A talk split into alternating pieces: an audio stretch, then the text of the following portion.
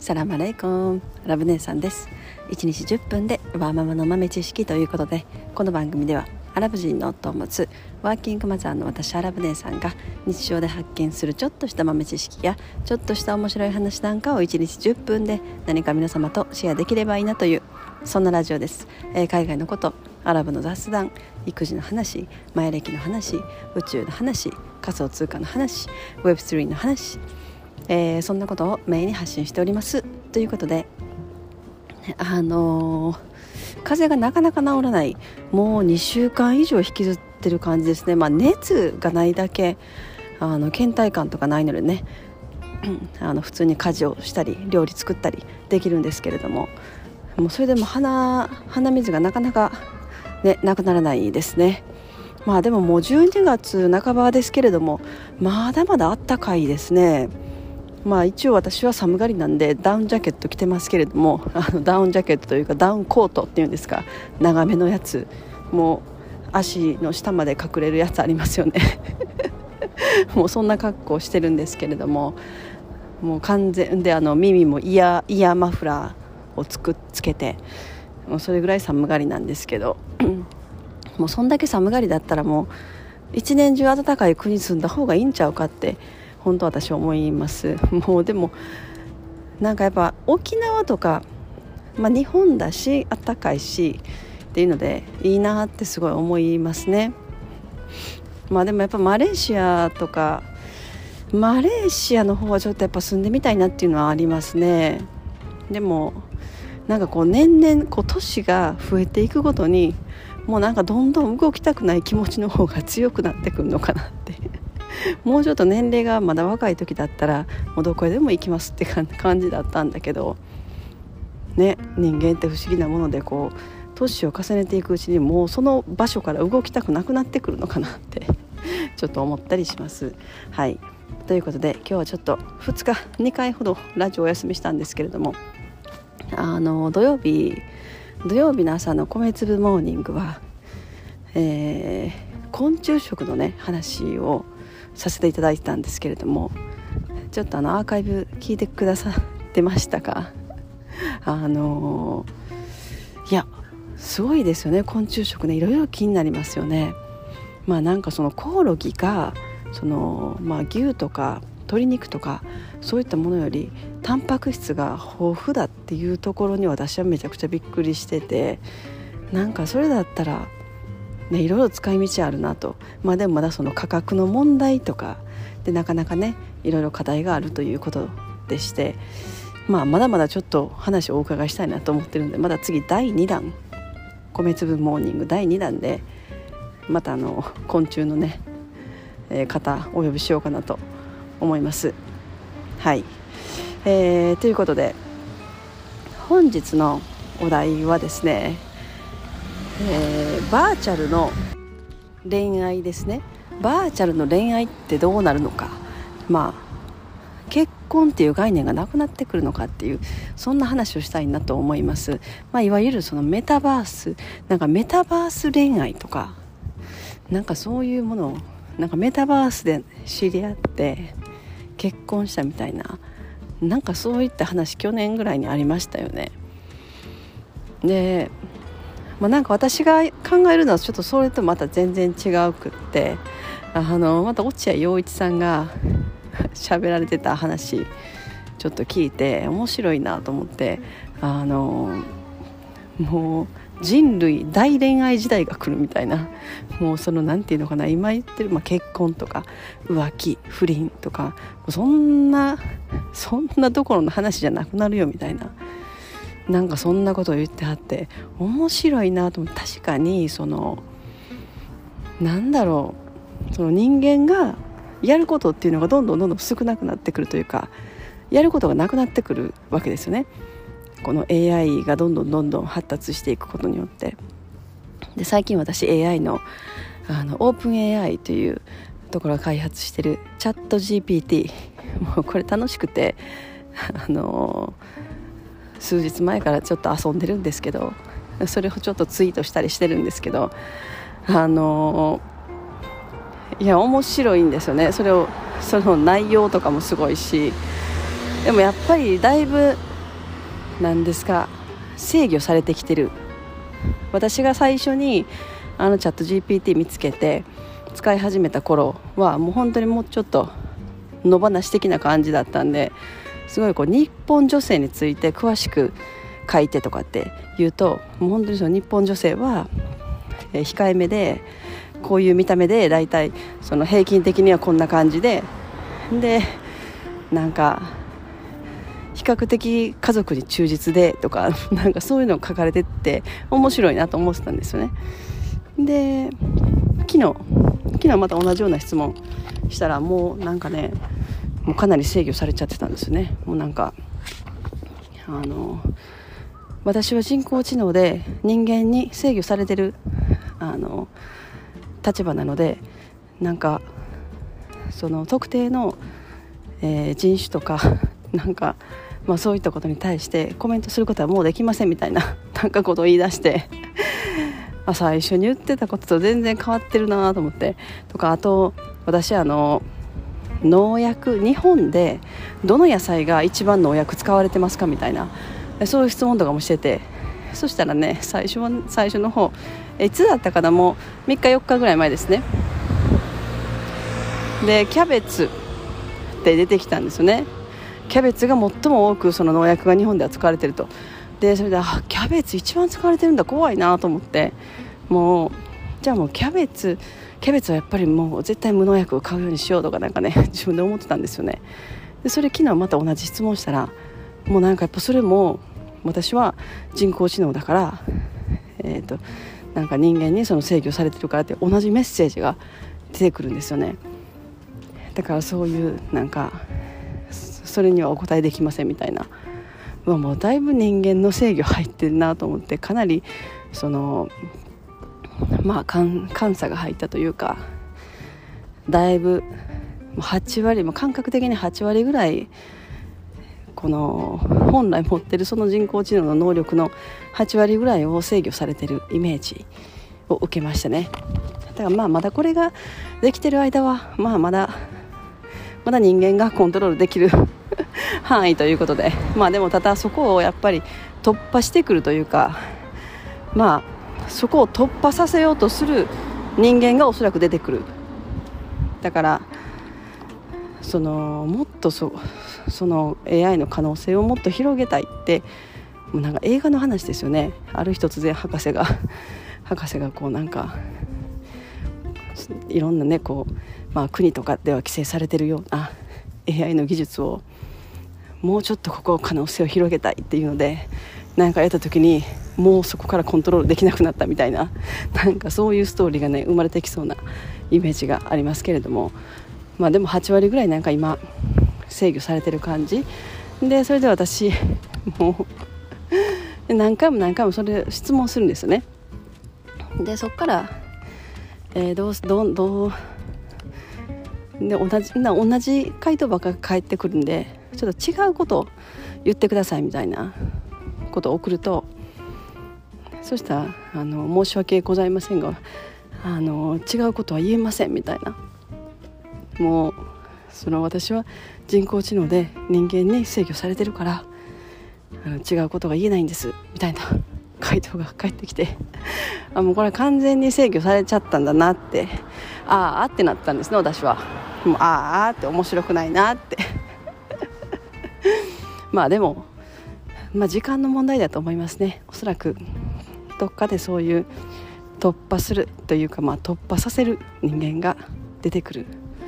うん、だからやっぱりその国とかまあ企業とか、まあ、そういったところからいろんな、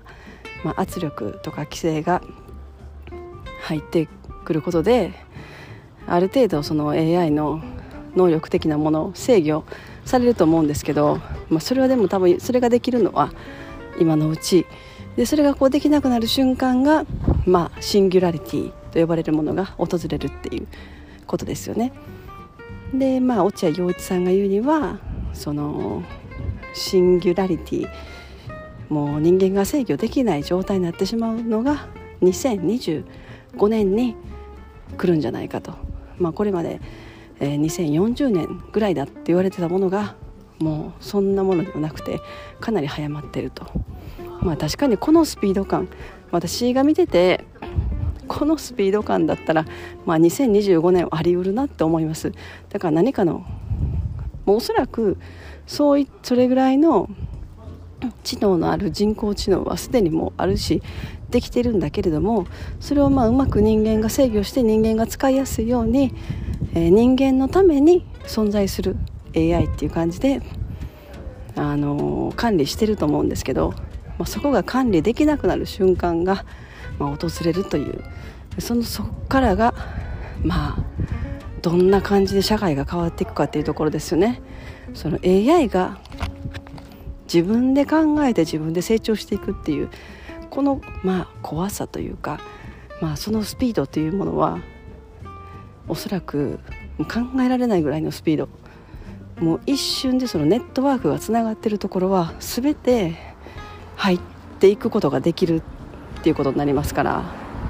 まあ面白い世の中になるだろうなとただまあもう想像できない想像を絶する世界に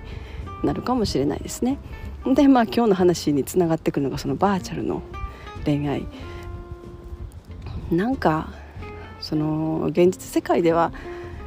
夫がいて妻がいて男1人女1人で結婚という概念があってそこで縛られるわけですね。で子供が生まれてで一生その1人の男と1人の女で、えー、死ぬまで添い遂げるというまあそういう枠組みの中に、あのまあ、決められて生活してる。でそれが当たり前だと思って私たちも生活してるしそこになんか疑問疑問を抱く人があんまりいないですよね。でもこれってものすごく新しい概念でいわば大昔はそんなことはなかったわけですよね。今でもその先住民族どこかの先住民族もう本当にまだあの裸に葉っぱ巻いて暮らしてるような民族がいるわけですよねそういうところだともう本当にそのなんか夫婦という男一人女一人子供が生まれて添い遂げるみたいなそういう概念がまあないというかもともとその人間の本来持ってるその性質とは全然こう逆行してるっていうことになりますよね。だからそういう先住民族の人たちは全然そんな感じじゃないもう本当に行き当たりばったり行き当たりばったりの性的関係っていうのかな。まあ動物と同じようなイメージになるのかな。まあなんかそういう感じ。だから、まあ、男性はいわばいろんなところであの子供がたくさんできてくるわけですよね。なんかそういうイメージ、まあ、それが自然の形なんだと思うんですけれども。でもそうなると必然的にその力のある力のあるというかまあ遺伝子的に強いあの男性に集中するそのなんか集中するみたいですねやっぱり。そういう先住民族とかでも。でもなんかまあ私たちのこのリアル現代社会を見てももう同じような感じですよね。なんかこう権力のあるというかまあ資本主義社会だったらものすごくお金を稼いでる人がまあチリチリバラバラいろんなところで 子供がいるとかなんかそういうのは結構ありますよね。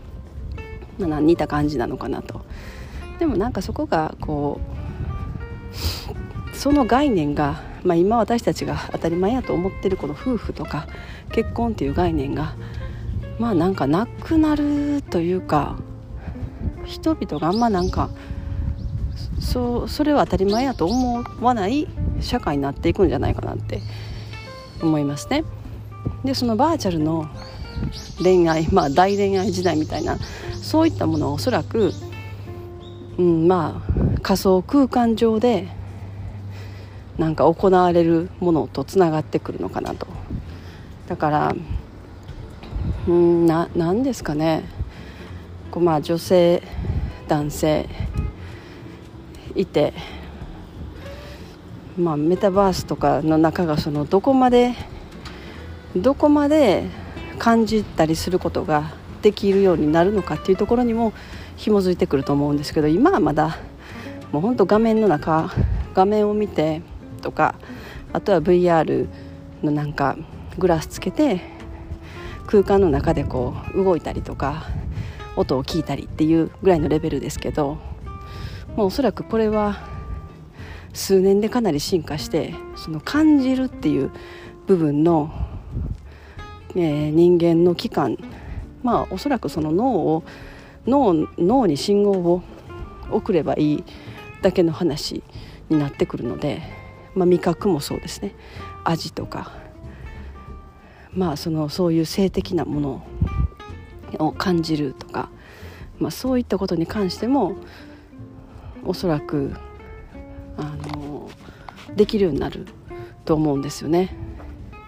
だからこう人に触れた時のこの感覚とかこう手をつなぐとかその感触もおそらくその脳脳で全部人間は理解してるわけなんでそこをうまくまあ何かできまあ何何かの今イーロン・マスクが、えー、何でしたっけ、えー、会社の名前忘れました。ニューニューニューラリンクあニューラリンクかな？ニューラリンク社。あのー、来年ぐらいにもうすでにその人間の脳に、えー、チップを埋め込む。でそれで、まあ、AI と人間の融合じゃないけれどもそのなんか実験今なんか FDA アメリカの FDA で、えー、半年内にその承認が下りたら実際に人間に埋め込むっていうものを来年やるみたいですけれども、まあ、なんかそそこにもつながってきますよね。それをやることによっておそらくその仮想空間上でこう本当にステーキ食べてるみたいな実際には食べてるわけじゃないんだけれども、まあ、実際 まあリアルでもその感触のために最初の方はこんにゃく食べてるとかなんかそういったものをそういったものがあるかもしれないですね。こうリアルの中ではこんにゃく食べてるんだけど、えー、その VR の世界の中ではステーキを食べてるとでもすっごい美味しいステーキの味がもう味わえてる感覚として味わえてる。だからそうなってくるとその恋愛とか性的な関係とか、えー、おそらくそういったものも同じようにその脳への刺激によって、えー、感じることができるようになってくる。そうなるとじゃあその浮気とかうん恋愛とか、まあ、夫婦結婚とか不倫とかそういったものの概念がもうガラッと変わりますよね。うん、なんかそういうのを今日喋りたかったんです。面白いなと思っててだからそうなるとじゃあどこからどこが浮気なんだっていう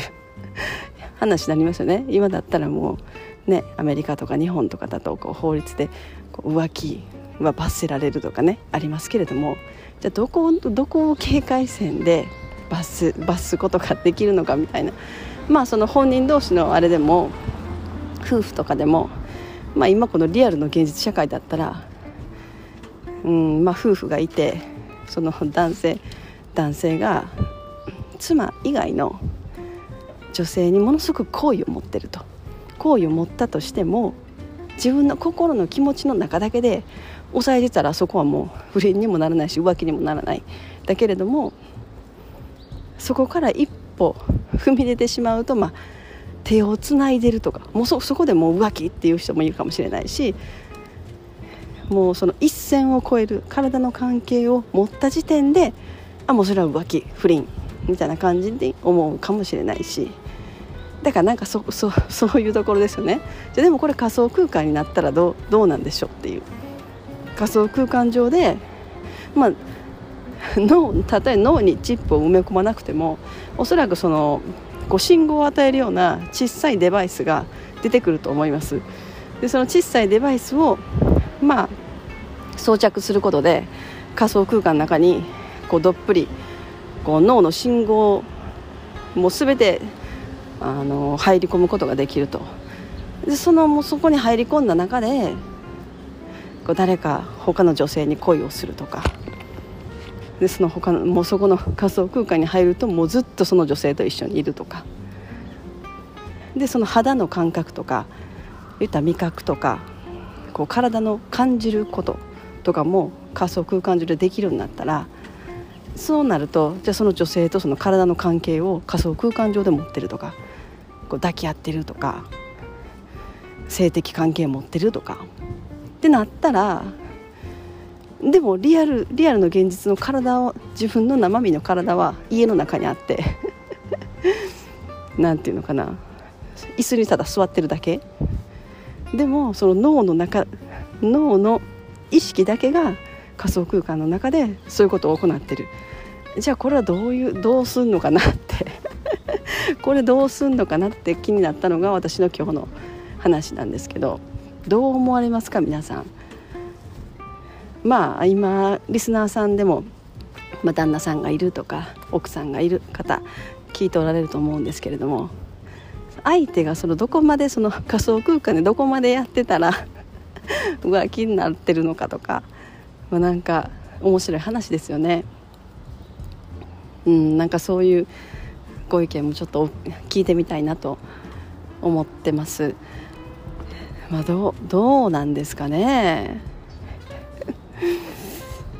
いやこれは本当に難しい。だからいわば言ったらあの夢と一緒ですよね。例えば夢の中でなんか全然知らない自分の妻以外の女性となんかそういう性的関係を持った夢みたいな見た人。朝起きても別に普通ね。あ夢だったって終わる終わるし。あのリアル社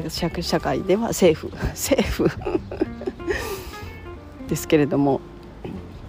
でもこれが、まあ、んまり変わらないですよね。そのなんていうのかな。こう感覚的にはその仮想空間でそういうことになってる。夢の中でそういうことになったみたいな。なんかあんまり変わらない気がするんですけど。だからなんか私は多分そういうその落合陽一さんが言ってる人類大恋愛時代が来るみたいな。なんかそれがすごくわかるなってそういうことだろうなってあの思ってるんですよね。うん、まあどうなるかわからないですけれどもそんなことができる仮想空間なんてまだまだ先でしょうって思ってるんですけど実際のところはわからないいきなり何かをきっかけにバッとこう新しいテクノロジーが広がったりするので,、うん、で特にその仮想空間とかってなるとおそらくその今いる人類の、まあ、毎日のこの生活とか自分のリアルの現実に満足して100%幸せだと思って生きてる人っていうのはおそらく1割とか。でほとんどの、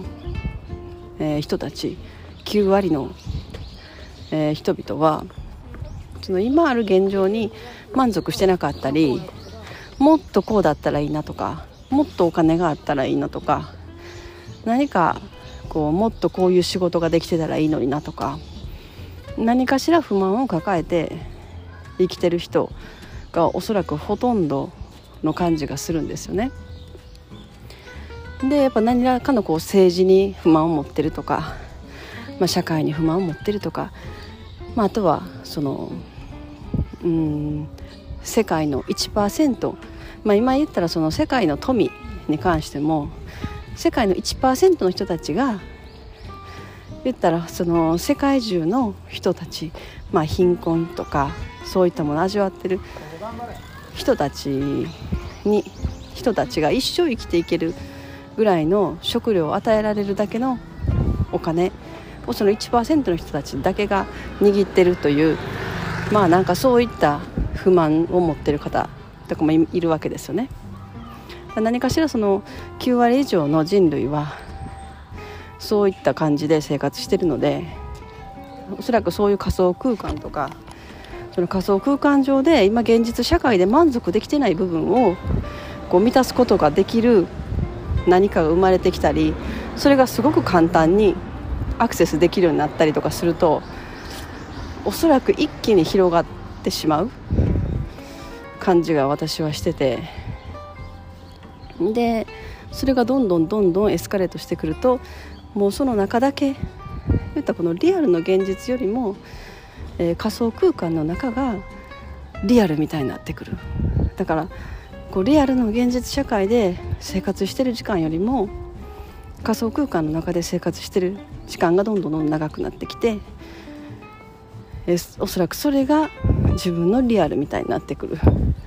だから生身の体は持ってるけれども意識は全然別のところにずっとあるっていう感じですよね。でそうなってくるとこう人間であることの意味みたいなものにもつながってくる。いやなんか恐ろしい感じもしますけれども。でも人間はどんどんどんどんその自分の欲求とか、まあ、不満を解消してくれるものとかこう楽な方向とかに絶対流れていくんですよね。うん、だからその仮想空間が何らかのこうものすごいアクセスしやすい状態になってものすごくいろんなことが仮想空間上でできるってなったら多分多くの人がそこに流れてきてでその中でものすごい莫大な経済活動が生まれてくるっていうのをなんかものすごく思うなという。はい今日はそんな話です。今日は久しぶりにすごく長いこと喋ったんですけれども、えー、今日はこの辺にしたいと思います。まあなんかどんどんどんどん世の中変わってきてる感覚をあの感じられてる方も多いと思うんですけれどもうんもう追いつけない人間が追ってもあまり意味のないぐらいのスピードで進んでいってるような感じがしますね。はい、えー、今日はこの辺にしたいと思います。本日も皆様のちょっとした豆知識増えておりますでしょうか。本日も最後までお聴きいただきありがとうございました。それでは皆様、インシャアラ人生はなるようになるし、なんとかなるということで今日も一日楽しくお過ごしください。それではマッサラーマー